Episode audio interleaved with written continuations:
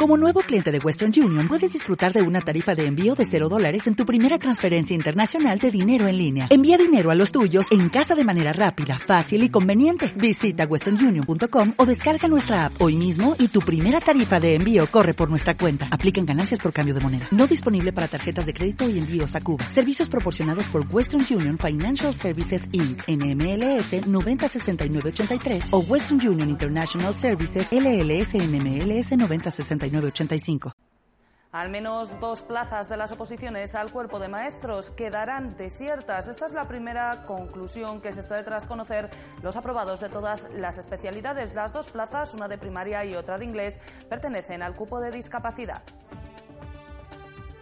19 jóvenes ceutíes han comenzado este lunes el segundo campus de verano Quiero ser ingeniera, que tiene como objetivo fomentar la integración de las chicas en las ingenierías.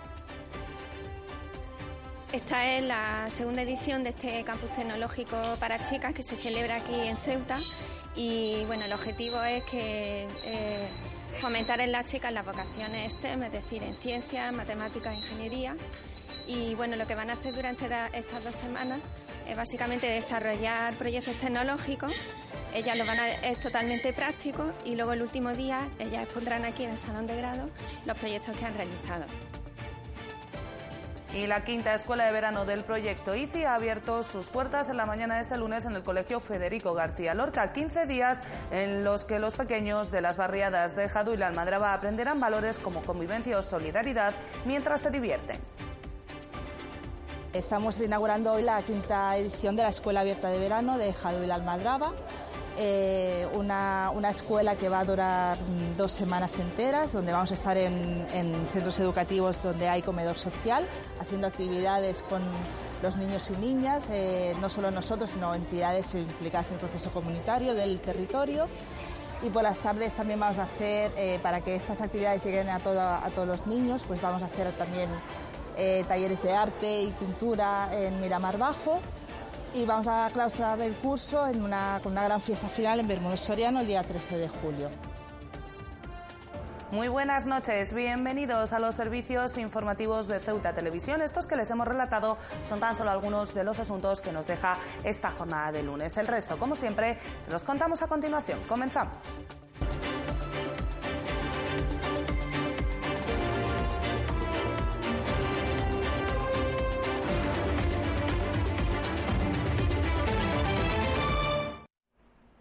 Este lunes se han conocido las notas del primer examen de las oposiciones de educación infantil en las que han pasado 71 personas para 26 plazas. Con las mismas se pone punto y final a la primera parte de este proceso, tras el que ya se sabe que al menos dos plazas quedarán desiertas. Se trata de dos de las plazas reservadas para el cupo de discapacidad, una en la especialidad inglés y otra en la de primaria. Con la publicación de las notas del primer examen de educación infantil se ha puesto fin este lunes a la primera parte del proceso de las oposiciones al cuerpo de maestros que se están desarrollando desde el pasado 22 de junio en la ciudad. Una especialidad en la que han aprobado un total de 73 personas que se repartirán las 28 plazas disponibles, dos de ellas reservadas para el cupo de discapacidad, a la que optan tan solo dos opositores.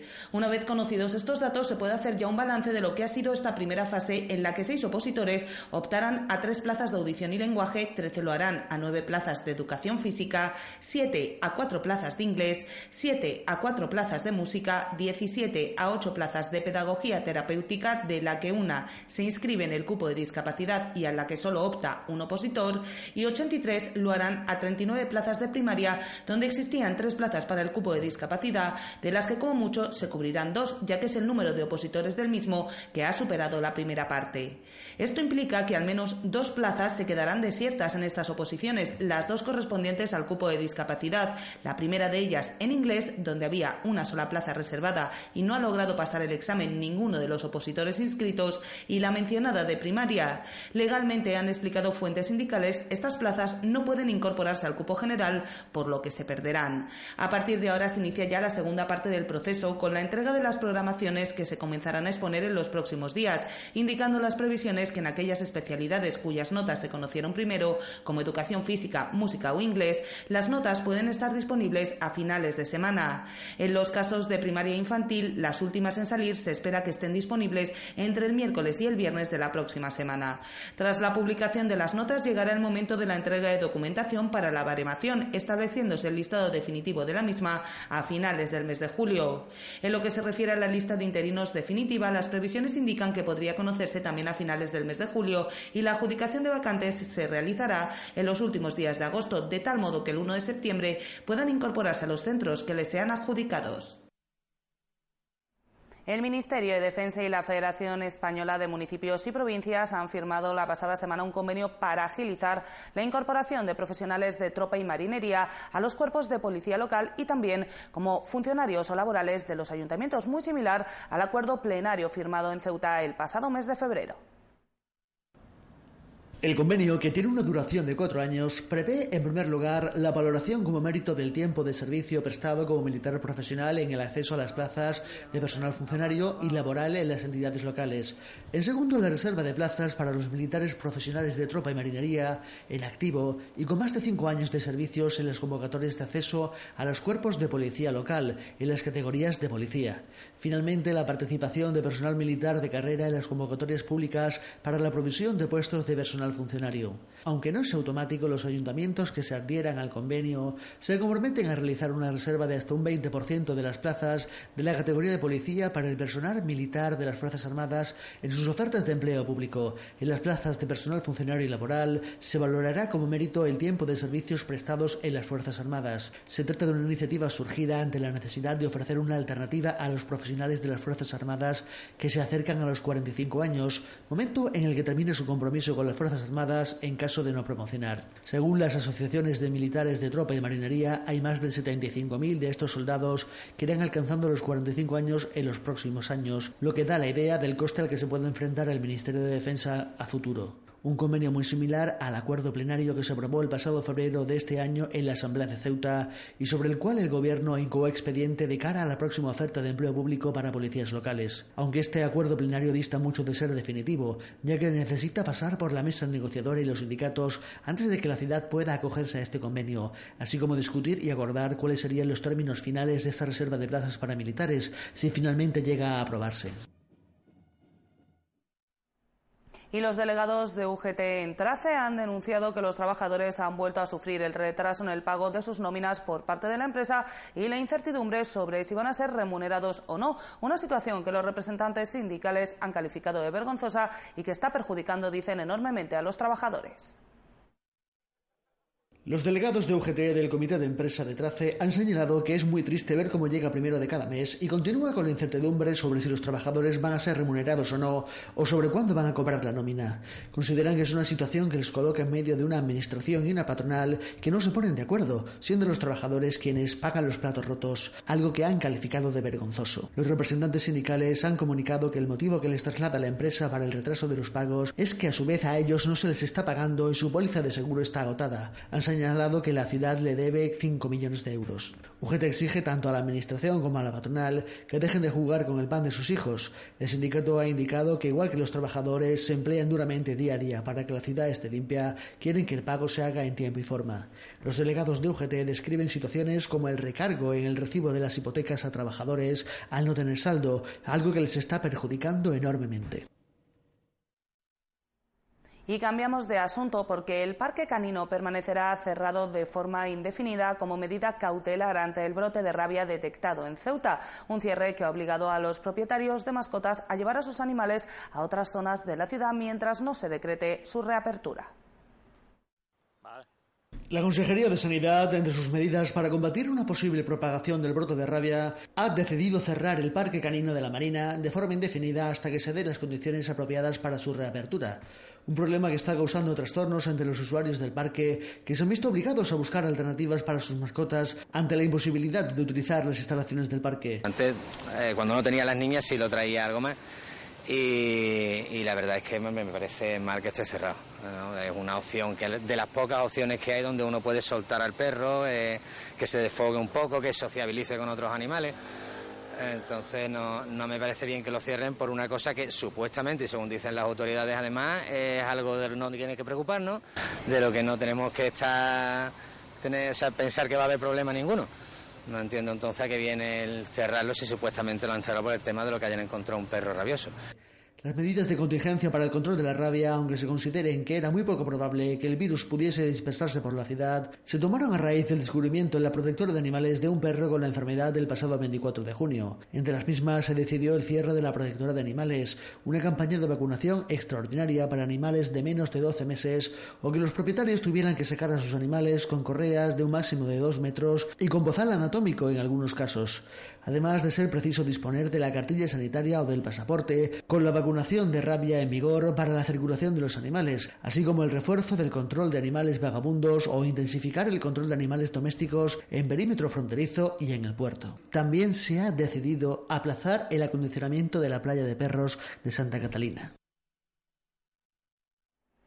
Y en el capítulo de sucesos les contamos que poco antes de las 6 de la mañana de este lunes, agentes de la Guardia Civil han intervenido en la zona del Sarchal después de, tener conocimiento de que un grupo de en torno a 20 personas se encontraban en la misma transportando petacas de gasolina. Ante el aviso desde la comandancia se ha informado las patrullas de costas que se encontraban en la zona terrestre que apoyadas por el Servicio Marítimo y los GEAS han localizado a este grupo en una zona conocida como la piscina. Las 20 personas se encontraban ocultas en una de las cuevas existentes en la zona y han tratado de darse a la fuga ante la presencia de los agentes de la autoridad. En este intento se han producido cinco detenciones de personas de nacionalidad española a las que se les imputa un delito de desobediencia a los agentes de la autoridad. En la operación ha sido necesaria la intervención de los GEAS dada la dificultad de acceso a la zona en que se encontraban las petacas de gasolina, interviniéndose un total de 76.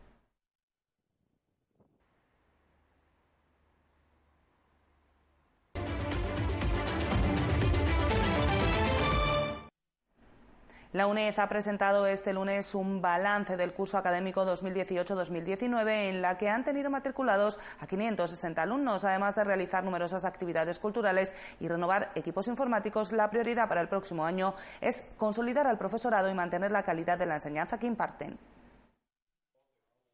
La UNED ha impartido durante el curso que acaba 28 grados, 22 grados combinados en 16 másteres universitarios, 19 programas de doctorado y cerca de 400 cursos de formación permanente, así como 16 posibilidades de idiomas. El número de matrículas del centro universitario ha finalizado con 560 estudiantes matriculados. Los diferentes grados han sumado 373 matriculaciones, el curso de acceso directo 107 el curso de idiomas, el quiz, el Centro Universitario de Idiomas a Distancia 46 y en másteres ha habido 34 estudiantes. Durante el presente curso, además de organizar múltiples actividades culturales y ceder sus espacios para otras actividades, han renovado sus equipos y ampliado sus instalaciones. Hemos eh, actualizado el aula de informática, el laboratorio de informática con 18 nuevos ordenadores y se han sustituido también diversos equipos obsoletos, tanto en algunas aulas como en la administración. Se han remodelado los laboratorios para la ubicación de una sala de grados que permita el desarrollo de actividades online aprovechando las plataformas de la UNED. Se han renovado las mesas y las sillas de la biblioteca y se ha sustituido diverso material para el laboratorio. Han mantenido la plantilla de 82 profesores tutores a pesar de la entrada en vigor de la normativa que impedía las incompatibilidades de diferentes trabajos en la administración pública, que les ocasionó varias bajas en el cuerpo docente. Los profesores que tenían más de un trabajo en el sector público, aparte de la UNED, pues tenían que optar por, este, por uno solo. Entonces, en ese sentido, hubo un importante grupo de profesores que, acogiéndose a los estatutos de la UNED, pues pidieron la baja temporal mientras no se resolviese esa situación. Aparte de ello, también eh, hubo modificaciones en la compatibilidad con los profesores que estaban en clases pasivas, con lo cual, pues hubo un movimiento de profesorado en esa época importante. Ese movimiento de profesores o esas bajas eh, puntuales de profesores pues se, cubrieron aplicando los mecanismos de funcionamiento que tiene nuestro reglamento y mediante la convocatoria de, eh, urgencia de cinco plazas, eh, concretamente en sociología, en inglés, en ingeniería, en informática y en antropología. El objetivo para el año próximo no incluye ampliar el número de grados, sino mantener la calidad de la enseñanza. Pues consolidar de estas plazas de profesores que están, eh, por decirlo así, eventuales con, con, esta situación que hemos tenido y seguir eh, impartiendo el nivel de calidad que nos exigen nuestros estudiantes. Eh, procurar atender a todos ellos con la mayor presencialidad posible. Eh, hay que tener en cuenta que parte de, los objetivos del campus, de la estructura del campus de la universidad, es que todos los alumnos puedan ser atendidos con los esfuerzos del centro y los que el centro no puede dar, pues que estén cubiertos por el propio campus mediante tutorías online han pedido a la ciudad autónoma una ampliación de 50.000 euros en el presupuesto global de 1.200.000 que, de ser aprobado, se emplearía en iniciativas de fomento de la participación universitaria. Y Ceuta se ha unido por segundo año al campus de verano de la Universidad de Granada Quiero ser ingeniera. 19 jóvenes de Ceuta participan en la actividad que tiene por objetivo fomentar la integración de las chicas en las ingenierías de informática, de telecomunicaciones, química, electrónica, industrial, civil y de edificación.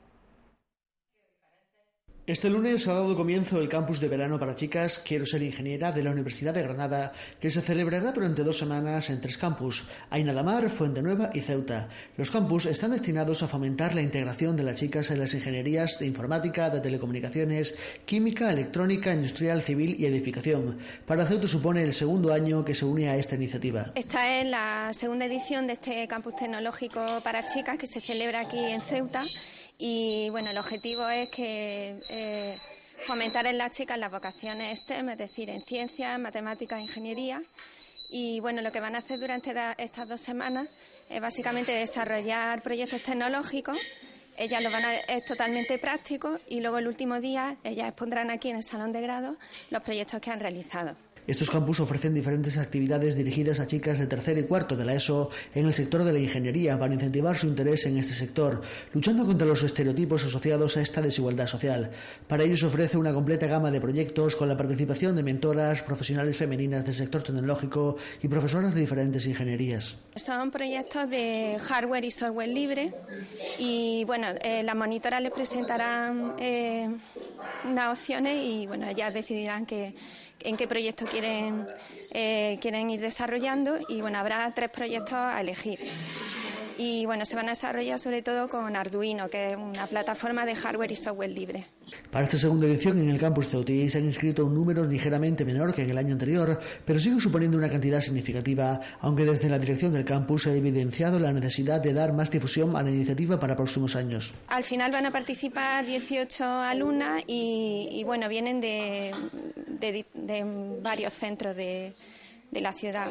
Este proyecto está financiado por el Instituto de la Mujer y cinco empresas con sede en Granada y está coordinado por el Vicerrectorado de Igualdad, Inclusión y Sostenibilidad de la Universidad de Granada. Con él se pretende dar una visión más equitativa y justa socialmente del talento femenino y sus oportunidades de participación en las profesiones del futuro y fundamentalmente fomentar y alentar vocaciones en ingeniería en las chicas preuniversitarias. Este año en el campus de Ceuta se cuenta con una importante novedad. Bueno, este año hay una empresa que va a venir a darle un taller sobre robótica y, bueno, algunas de las actividades, además de esos proyectos, también van a ser nuevas en esta edición.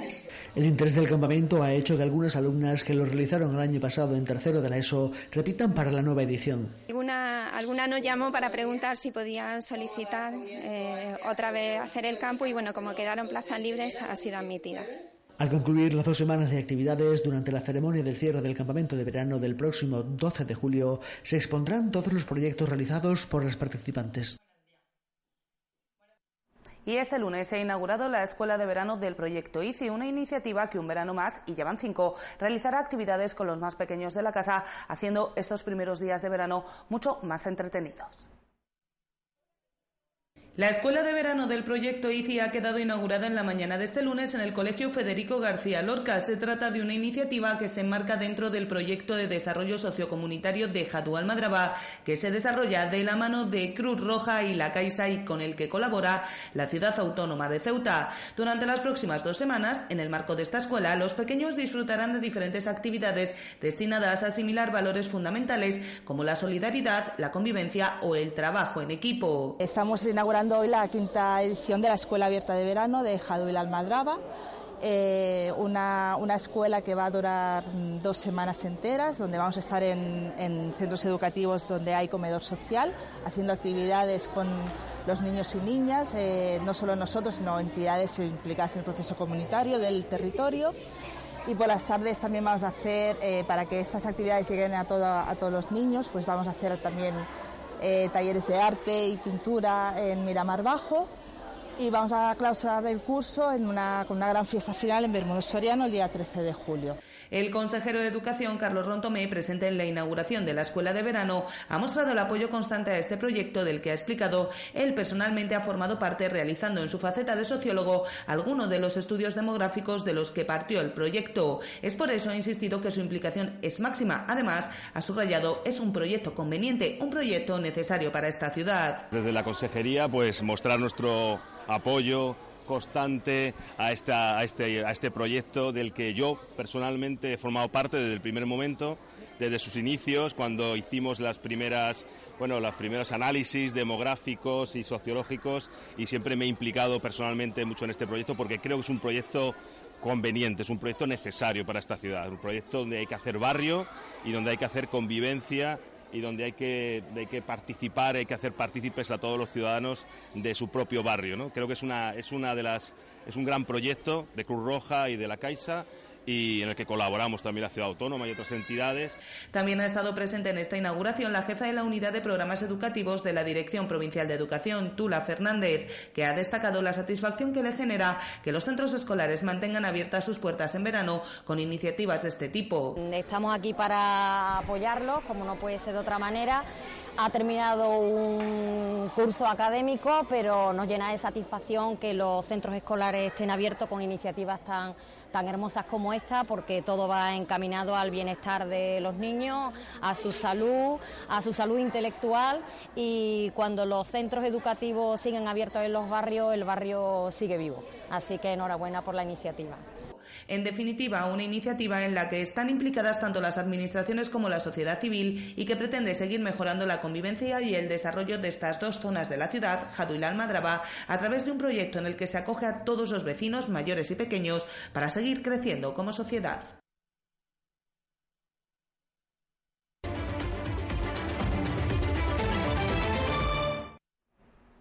Como es habitual en estos casos, la rumorología suele llevarse por delante las intenciones de la ciudad autónoma de mantenerse prudente y esperar a cerrar los contratos para anunciar las actuaciones que se desarrollarán en estas fiestas patronales. Una situación que ha vuelto a reproducirse este año con el anuncio de los artistas que amenizarán las noches de feria y que serán Blas Cantó, Juan Magán y Bebe. Unas actuaciones que están previstas, pero que tal y como han informado fuentes de la ciudad autónoma, aún no se han terminado de cerrar, algo que se espera que suceda en los próximos días para poder cerrar el cartel de una feria que este año adelanta su inicio al 30 de julio.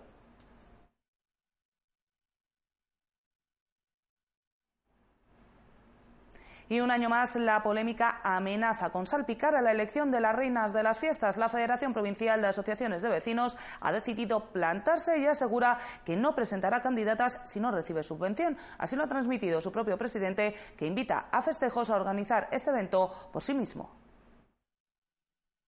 La elección de las reinas de las fiestas está en peligro, al menos así se desprende de las palabras del presidente de la Federación Provincial de Asociaciones de Vecinos, Francisco García Segado, que ha explicado que no van a presentar candidatas hasta que la Federación reciba subvención. Lo cierto es que no es la primera vez que desde la FEPAP se lanzan este tipo de amenazas. Lo mismo sucedía hace apenas dos años, cuando se tomaba la misma medida de presión para finalmente presentar a las niñas tal y como estaba previsto. Ahora todo ha cambiado, ha explicado el actual presidente de la Federación, que recuerda que aquello ocurrió bajo el mandato de Juan Moreno y asegura que él no va a faltar a la palabra dada a los representantes de las distintas barriadas. Francisco García Segado asegura que las barriadas y la FEPAB no pueden hacer frente a los gastos que supone la elección de la reina de las fiestas sin recibir dinero, motivo por el que ha retado festejos a que lo organicen por sí mismos, señalando que a día de hoy ninguna de las candidatas competiría con el nombre de la barriada. En festejos, entre tanto, señalan que todo está previsto para que la tradicional gala de elección de las reinas de las fiestas se celebre en apenas 11 días, el próximo 12 de julio, desde las 10 de la noche, en el auditorio de la Marina. Un culebrón este de si habrá elección o no de las reinas de las fiestas que amenaza con convertirse en el protagonista de estos primeros días de julio.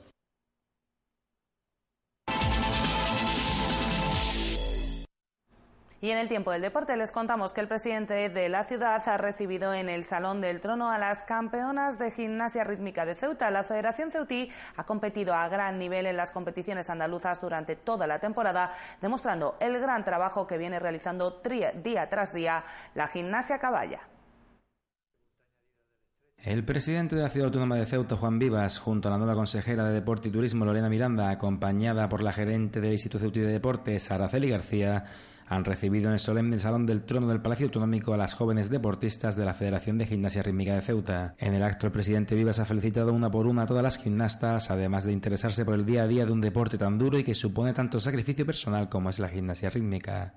La Federación de Gimnasia Rítmica de Ceuta ha demostrado esta temporada todo el potencial que atesoran sus deportistas, compitiendo un gran nivel por todo el territorio andaluz en los diferentes torneos en donde han participado, destacando las medallas conseguidas en la cita más importante del año, la final de la Copa de Andalucía.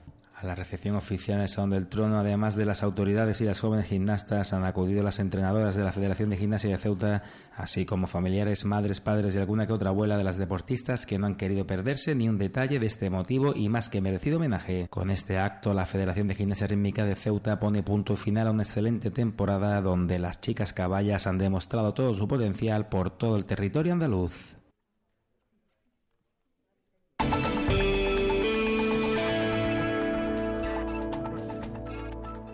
Y vamos ya con la información del tiempo para este martes. Bueno, les vamos a contar hoy primero, hacemos un cambio de orden, el número premiado en el sorteo de la Cruz Roja que ha sido el 382 382.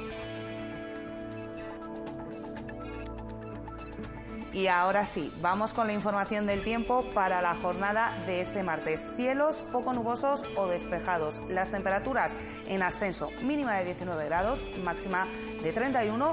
El viento, como durante la jornada de hoy, seguirá soplando de poniente.